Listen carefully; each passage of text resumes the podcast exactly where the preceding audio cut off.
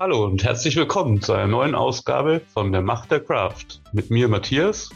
Und wie immer auch mit mir, der Alex. Wir wollen heute über BDD, ATDD und Specification by Example sprechen. Zusammen wollen wir ergründen, was es mit den Begriffen auf sich hat und wie das mit TDD und der Testpyramide in Verbindung steht.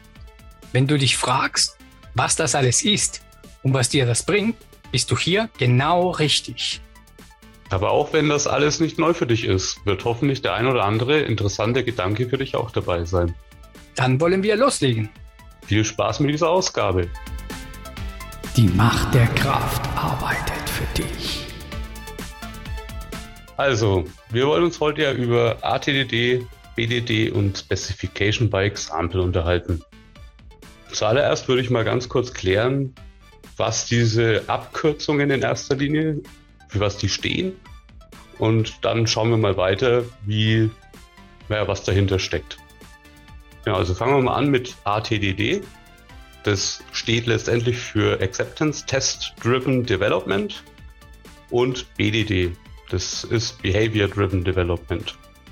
Ich habe die letzten Tage viel zu den Themen gelesen und für mich persönlich entsteht da sehr schnell der Eindruck, dass die sich relativ ähnlich sind, dass die sich gar nicht groß unterscheiden.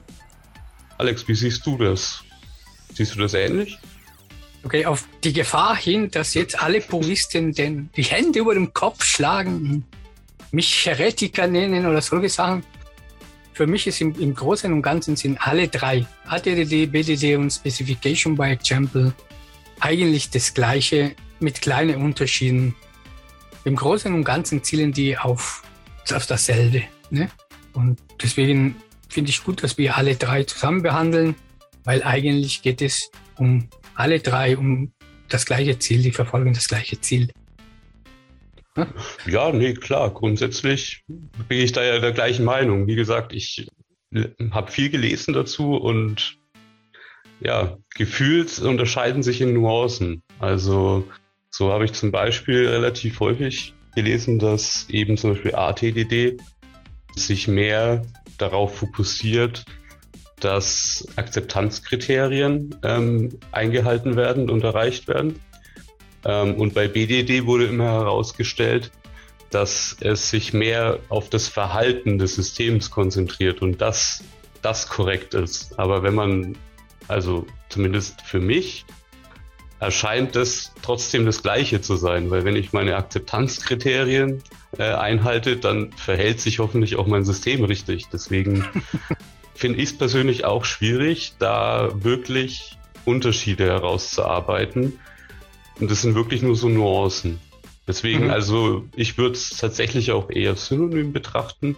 Und ich würde auch sagen, dass keines dem anderen in irgendeiner Weise überlegen ist, weil, wie gesagt, letztendlich sie wollen alle das Gleiche erreichen nämlich dass das System, das wir, an dem wir arbeiten, dass das nicht nur Dinge richtig macht, was wir ja mit Unit-Tests und Mikrotests und sowas ähm, sicherstellen wollen, sondern eben, dass es auch die richtigen Dinge macht und dass wir das Ziel von unserem Software-System insofern erreicht wird, dass es tut, was es soll.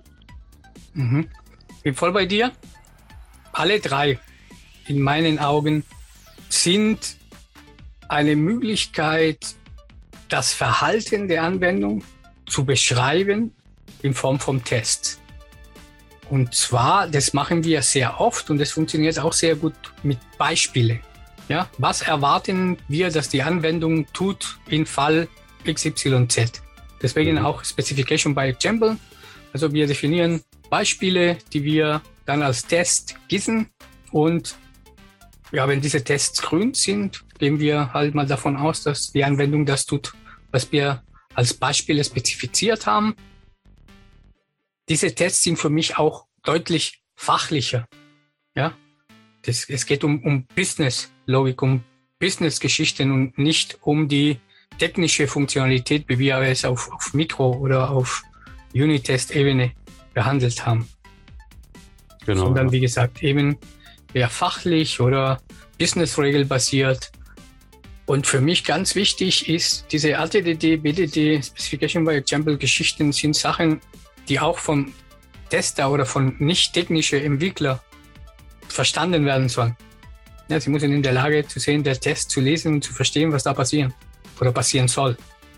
Ja, zum ja. Beispiel ist immer super von meinem, meinem Product Owner immer super gewesen, wenn wir diese ATDD-Geschichten hatten, dass er in der Liste der Tests deutlich klar, gut beschrieben fand, okay, dieser Fall, die wir abdecken müssen, ist abgedeckt und funktioniert.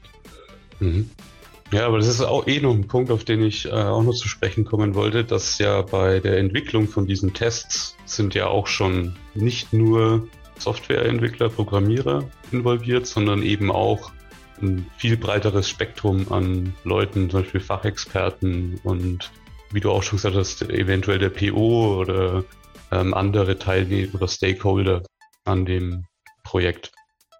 Ich kann dir erzählen, wie ich mir den Prozess vorstelle oder wie ich den Prozess erlebt habe, wie ich das in, in meiner Erfahrung in Erinnerung habe, wie wir das alles gemacht haben. Und das beschränkt sich nu, nicht nur auf die technische Implementierung, sondern da gibt es etliche Schritte, die vorher kommen.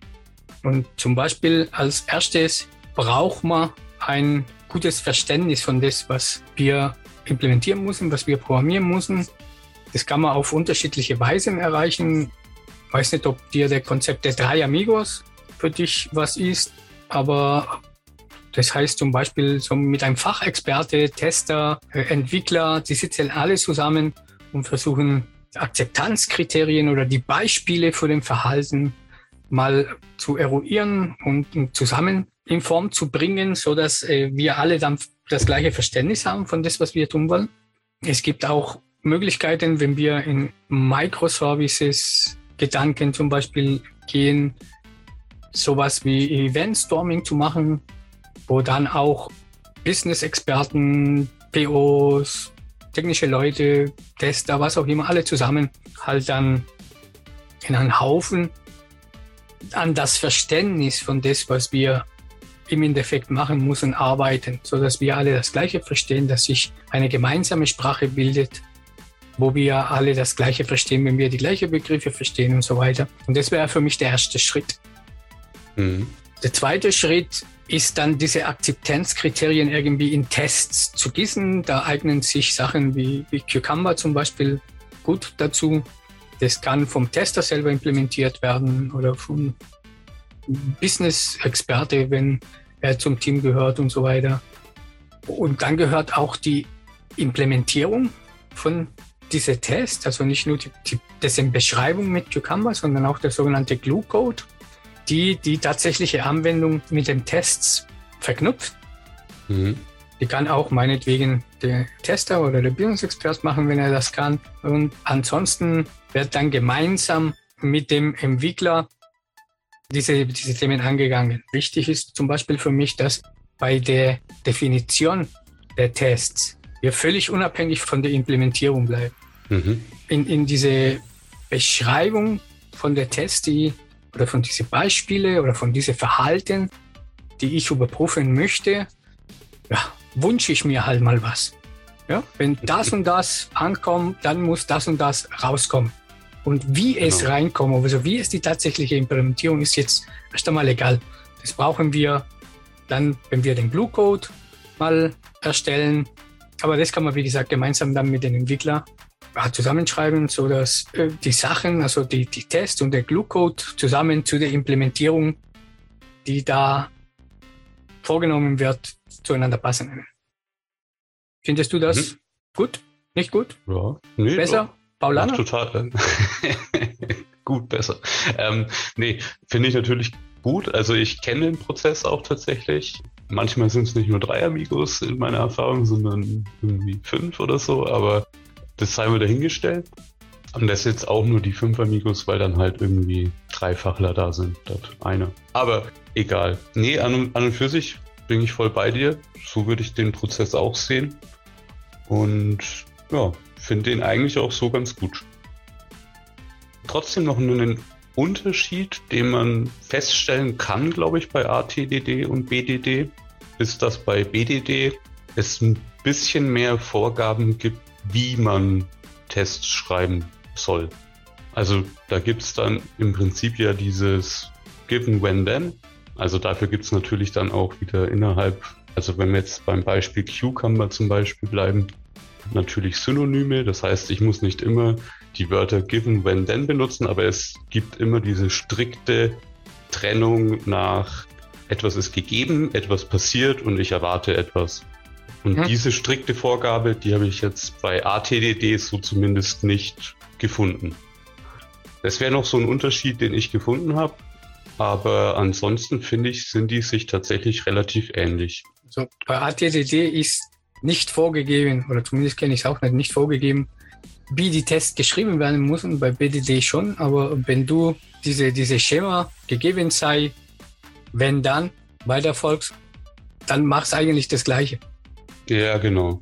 Also dann wird das ganz schnell zu BDD. Also ich meine, wir haben uns ja in den, in den letzten Folgen, ähm, als wir mal über TDD geredet haben, da mhm. haben wir ja auch über diese Unterteilung gesprochen, die wir in unseren Tests machen, mit den drei A's, also Arrange, Act und Assert. Mhm. Und wenn man da genau hinschaut, sind diese drei Begriffe ja auch nur Abänderungen von Given, When, Then. Also zu einem gewissen Grad ähm, teilen wir sogar ja teilweise unsere Unit-Tests schon genauso auf, wie BDD das gern hätte. Mhm. Und ich finde das auch keine schlechte Aufteilung. Also, weil ja. das ganz klar irgendwo aufzeigt, wo was innerhalb meines Tests passiert. Okay, und vor allem ist aber für mich der Unterschied, der große Unterschied zwischen TDD ja, und, und diese andere Methoden, ATDD, BDD, ja, und da wären wir bei dem Thema, wo befinden wir uns in der Testpyramide eigentlich, mhm. ist, dass wir hier eher, wie gesagt, fachliche Ebene, Businesslogik, Verhalten testen und nicht klein, klein, jede Klasse, wie wir es in, in, in Unitest gemacht haben, testen. Ja? Genau. Es geht um, um größere Zusammenhänge.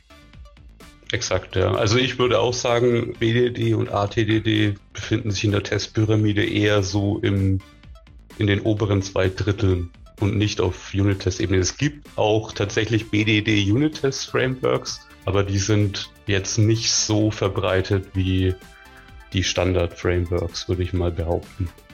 Ja, also ich würde ATDD, BDD, diese Methoden eher auf Integrationsebene oder weiter, weiter oben auch mhm. für End-to-End-Tests kann man HTTP und BDD verwenden. Genau, ja.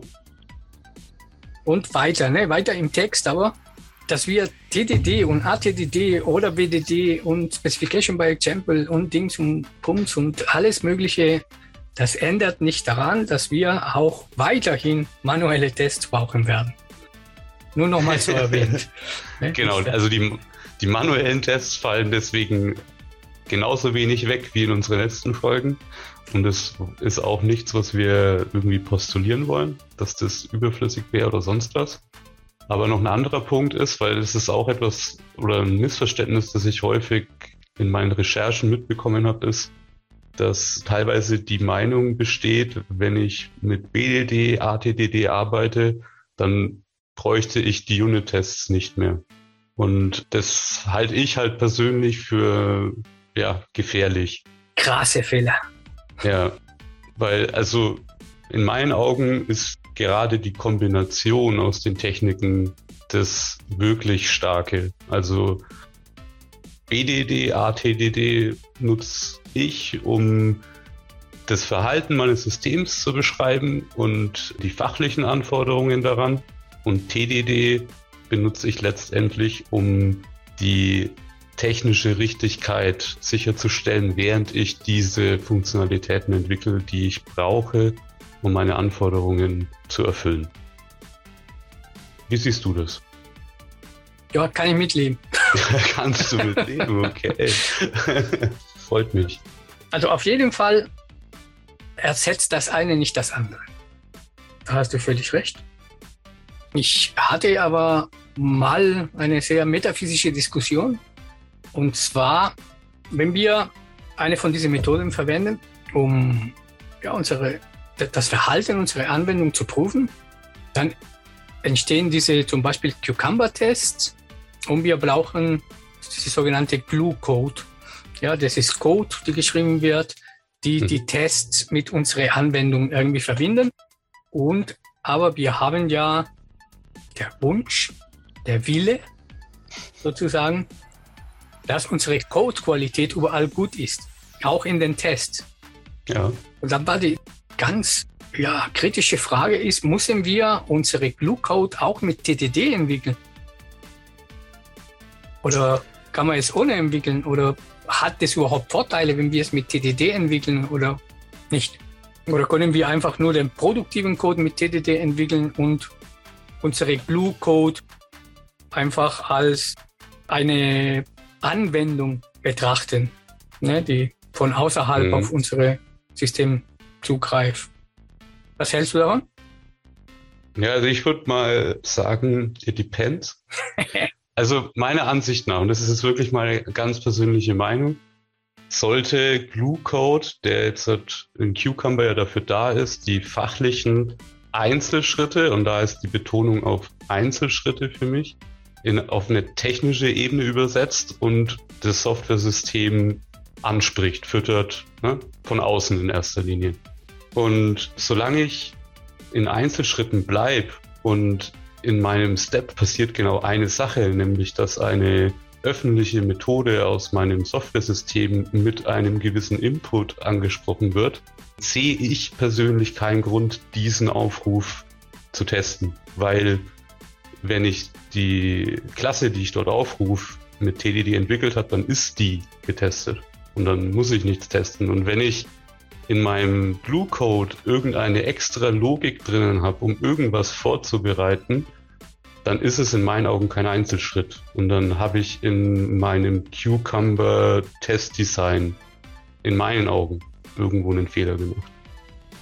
Ist meine ganz persönliche Meinung dazu. Also ich will nicht sagen, dass es die einzig wahre Sache ist, aber so würde ich an die Sache rangehen. Genau, also ich kann sagen, wir sind zu keinem Entschluss gekommen. es gab ja, Vertreter von beiden Parteien. Mhm. Ja, wenn ich TDD nutze, dann muss ich überall TDD nutzen und, und, und, und. Aber mir erschließt sich auch der Gewinn da nicht. Was habe ich davon, wenn ich den Glue-Code als auch mit Tests versehe? Ne? Weil, also, wenn wir TDD machen, um den Glue-Code zu schreiben, versehen wir der Testcode mit Tests. Ja, genau. Und dann müsste ich rein theoretisch auch meinen TED-Code testen. Und ja. dann bist du in so einer Endlosschleife, die dann irgendwann keinen Sinn mehr ergibt. Und ja, wie gesagt, also in meinen Augen, wenn ich wirklich gezwungen bin, in meinem Cucumber Einzelstep Dinge zu machen, die testwürdig sind, dann habe ich in meinen Augen was falsch gemacht. Das sehe ich aber anders als du. Okay. Weil ich kann, meine Cucumber-Definitionen allgemein halten, fachlich halten. Ja. Zum Beispiel kann ich einfach eingeben in meine Verhaltensdefinition, gegeben sei, der Benutzer hat zwei Artikel in den Warenkorb, dann, wenn er den Warenkorb aufmacht, sind diese zwei Artikel sichtbar. Mhm. Ja, das wäre ein, für mich ein valide Cucumber. Mhm. Abhängig davon aber, auf welche Ebene du dieses Problem löst, ob du es ein, in einen End-to-End-Test oder in ein, auf einer Integrationsebene zum Beispiel, kann es sein, dass zum Beispiel das gegeben sei, ja, dass zwei Artikel in den Warenkorb gelegt worden sind, durchaus mehrere Operationen beinhalten. Und für mich ist dadurch der Cucumber-Test nicht weniger gut. Verstehst du, was ich meine? Äh, ja, aber ich würde halt trotzdem argumentieren, dass die Methoden, die du aufrufst, um diese Sachen hinzuzufügen, die sind ja getestet. Ne? Und wenn, dann sprechen wir ja darüber, dass die Sachen, die ich jetzt halt in mein Cucumber-Step reingebe, also in dem Fall jetzt die zwei zum Beispiel, die entscheidet ja, also die macht ja den Unterschied bei dem Step. Ne? Wenn ich sage, ich habe zwei Produkte in meinem Warenkorb, dann kann ich ja theoretisch auch sagen, ich habe drei Produkte. So, das heißt, wenn ich eine 2 reingebe und eine 3, dann verhält sich das ganze Ding ein bisschen anders. Aber die Methoden, die aufgerufen werden, sind ja trotzdem drunter getestet, weil mit TDD entwickelt. Und ja, aber wie gesagt, ich meine, wir müssen da jetzt auch nicht uns, ja, zerdiskutieren. Weil alles in allem, ich glaube, da wird man auch keine endgültige Lösung finden an der Stelle. Ja, denke ich auch nicht. Ich fand nur, es ist ein interessanter Gedanke halt mal. Ist es. Ich persönlich, also ich persönlich würde mich dagegen wehren, weil, wie gesagt, ich finde, dann kann man unter Umständen, wenn man Cucumber oder das Feature-File dann ein bisschen anders schreibt, es anders hinbringen. Ne? Also wenn ich jetzt statt zum Beispiel einen Step habe, wo ich sage, ich habe zwei Sachen im Warenkorb, kann ich ja auch sagen, ich habe, also ich habe zwei Steps dafür und sage, ich habe einmal Produkt X im äh, Warenkorb und ich habe einmal Produkt Y im Warenkorb.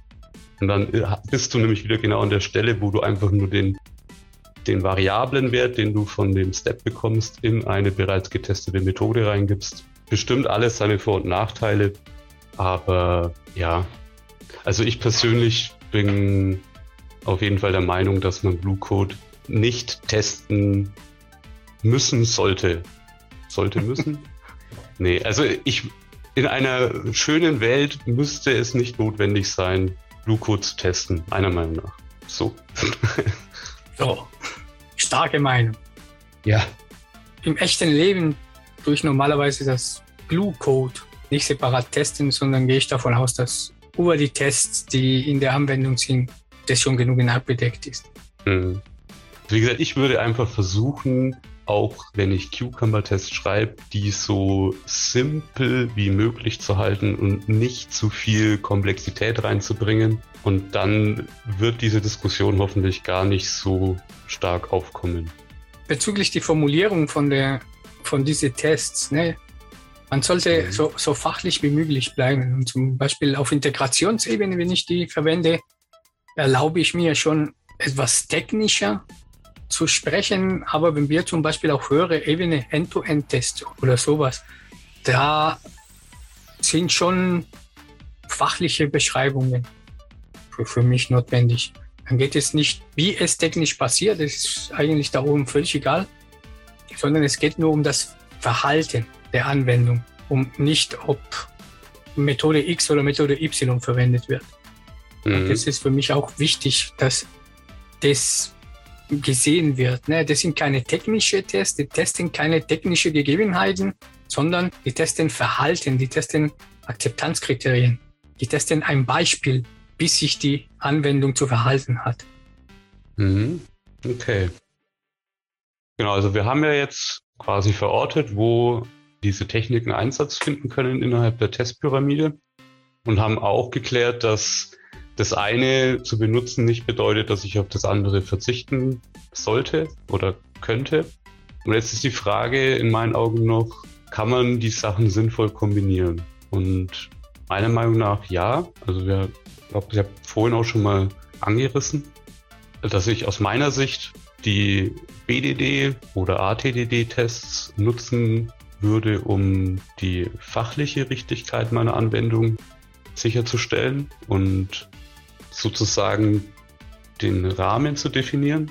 Und TDD würde ich dann letztendlich auf Unit-Test-Ebene im unteren Teil der Pyramide eben benutzen, um die technische Richtigkeit der Einzelkomponenten meiner Anwendung sicherzustellen. Siehst du da noch irgendwas anderes? Klingt nach einem Plan.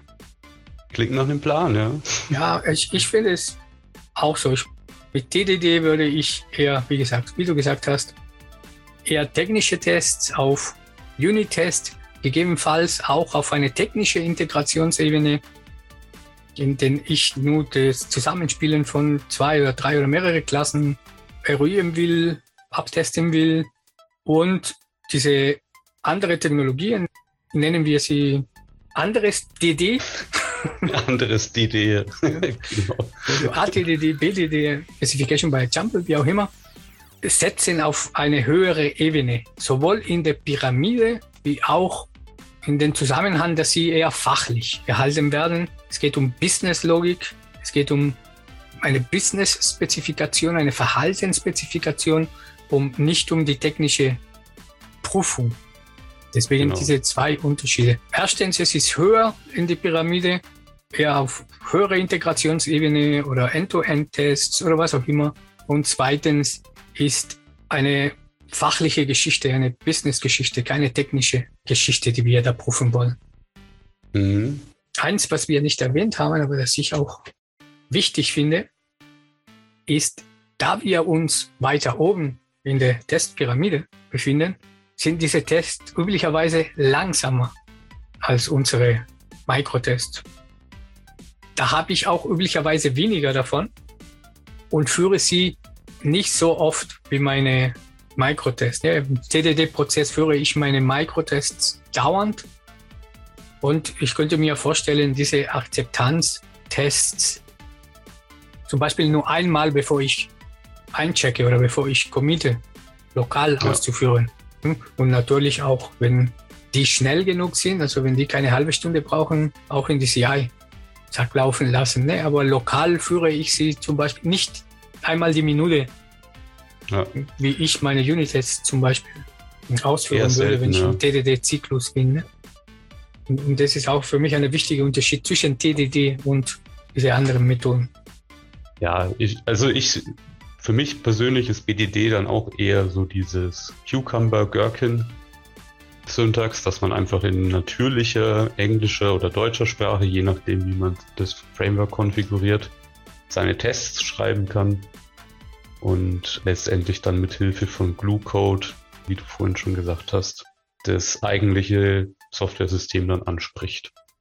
Ich meine, dadurch, dass wir in der Testpyramide relativ weit oben sind, hast du ja schon gesagt, haben wir weniger davon. Eventuell ist es noch interessant zu klären, wie, also woher weiß ich denn, was ich testen will auf der Ebene eigentlich mit BDD und ATDD? Weil dadurch, dass ich weniger Tests habe, bedeutet ja letztendlich irgendwo auch, dass ich unter Umständen zumindest weniger Dinge teste. Also was sind denn die wichtigen Dinge vielleicht? In, in meinen Augen fangen wir da immer mit Positivfälle, also der, der sogenannte Happy Path. Mhm. Dann kannst du von da aus weitere Tests machen, Variationen von Happy Path, eventuell auch noch ähm, wichtigen Fehlerfällen. Aber ich würde jetzt nicht jede mögliche Kleinigkeit testen, weil wie gesagt, die dauern schon länger an sich. Also wenn ich viele, viele davon habe, macht die Ausführung extrem langsam. Und je langsamer die Ausführung ist, meiner Erfahrung nach, desto weniger werden die Tests ausgeführt. Und wenn mhm. ich Tests habe, die ich nicht ausführe, die nutzen mir gar nicht. Ne? Ja. Also ich glaube tatsächlich, für mich ist da das Zauberwort Business Value, wenn man so will. Also welche Funktionen meines, meiner Anwendung liefern den meisten Wert.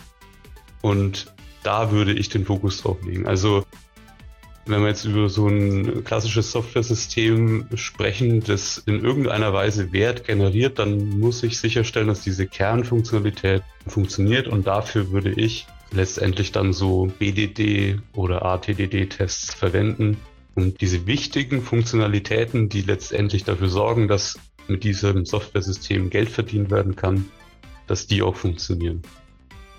Ein wunderbarer Gedanke. Ja, ne? Geld verdienen ist immer gut. ja, irgendwie, irgendjemand muss ja die Softwareentwickler und Entwicklerinnen bezahlen, die das Ganze dann auch in die Tat umsetzen. Jawohl. Deswegen müssen wir tatsächlich Fokus auf die Sachen legen, die irgendwo auch Wert liefern. Und wie dieser Wert letztlich aussieht, das steht wieder auf einem anderen Papier. So, wir sind am Ende gekommen und das ist der Abschluss der Miniserie. Das gehören auch dazu. Wir haben in den letzten Folgen sehr viel über die unterschiedlichsten Arten von Tests gelernt. Von grundlegenden Fragen bis zu fortgeschrittenen Konzepten hast du alles gehört. Wir hoffen, du konntest viel lernen und bist auch in Zukunft wieder mit dabei, wenn wir über andere Aspekte der Craft sprechen. Wenn du keine Folge verpassen willst, abonniere einfach unser Podcast. Und wenn du die Macht der Craft mit anderen teilst, hat jeder was davon. Es ist genug Kraft für alle da. Die Macht der Kraft arbeitet für dich.